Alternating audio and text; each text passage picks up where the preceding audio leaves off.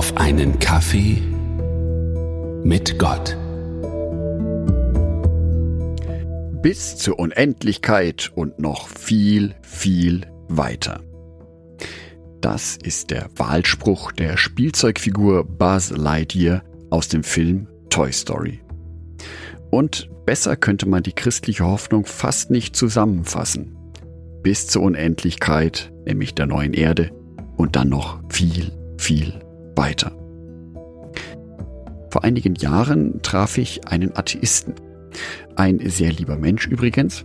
Aber wir kamen so etwas ins Gespräch und es ging auch um das Thema Himmel. Ewigkeit.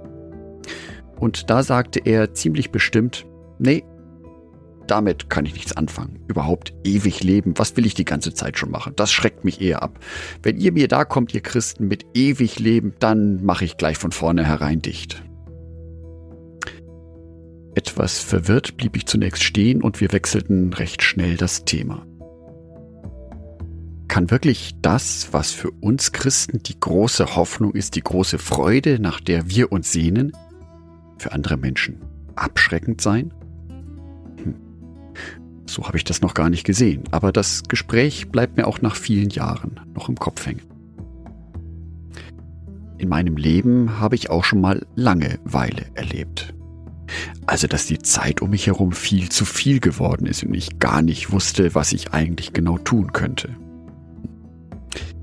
Ich habe mir in diesen Momenten immer sehr viel Gedanken über die Zeit gemacht. Besonders häufig auf die Uhr geschaut zum Beispiel, wenn ich mich in einer Situation unwohl fühle. Und dabei ist mir aufgefallen, die Zeit vergeht dann quälend langsam. Und fünf Minuten wirken so, als wäre es eine gesamte Stunde.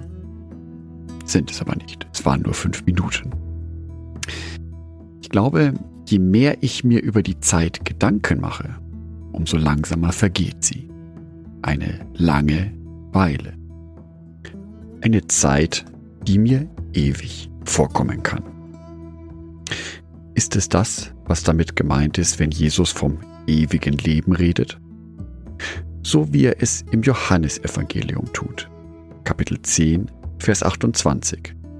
Jesus spricht, ich schenke ihnen das ewige Leben und sie werden niemals umkommen. Niemand wird sie mir entreißen. Die Ewigkeit, von der Jesus hier spricht, ist aber anders gemeint. Klar, wenn mir langweilig ist, kann ich mit meiner Zeit nicht wirklich gut umgehen. Ich wünsche mich woanders hin. Aber genau das ist der Punkt. Als Christ will ich in diese Langeweile eintreten, und zwar positiv. Wenn ich glücklich bin, vergeht die Zeit nämlich rasend schnell. Ich schaue dann schon gar nicht mehr auf die Uhr, weil ich ja eh weiß, dass die Zeit viel zu schnell voranschreitet.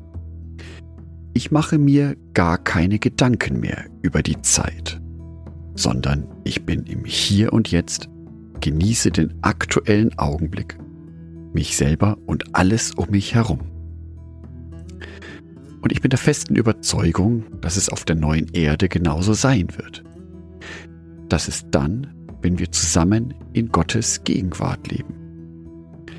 In Gottes Gegenwart zu leben heißt es dann nämlich in seiner Liebe zu leben.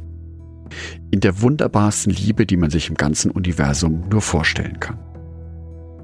Das ist doch ein Ziel, für das es sich zu kämpfen lohnt. Das ist doch ein Ort, an dem ich hin möchte. Und wenn ich dann da bin, dann werde ich mir um Zeit keine Gedanken mehr machen dann werde ich es bestimmt genießen, in Gottes Gegenwart zu sein, in dieser perfekten Welt leben zu dürfen und jeden einzelnen Augenblick aufzusaugen. Das kann auch die Ewigkeit sein, dass Zeit schlicht und einfach keine Bedeutung mehr für mich hat. Vielleicht hätten diese Gedanken meinem atheistischen Freund geholfen. Unendlich viel Zeit zu haben, kann nicht nur etwas Belastendes sein wie bei der Langeweile, sondern auch etwas Wunderbares sein. Nämlich dann, wenn man glücklich ist in dieser Zeit. Und so stimmt dieser Spruch von Buzz Lightyear wirklich für uns Christen. Das ist unser Ziel. Bis zur Unendlichkeit und noch viel weiter. Ich wünsche dir für heute, dass du dir bewusst machst, wie sehr dich Gott liebt. Und stell dir die größte Liebe vor, die du auf dieser Welt momentan erlebst. Das ist nur ein Bruchteil der Liebe Gottes, die wir alles eines Tages als Christen auf der neuen Erde erleben werden.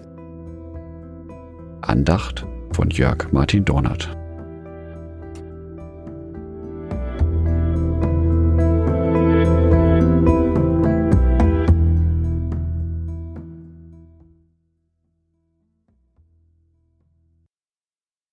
Ein herzliches Dankeschön an alle meine Patreons, die es mir ermöglichen, weiterhin den Podcast auf einen Kaffee mit Gott zu produzieren.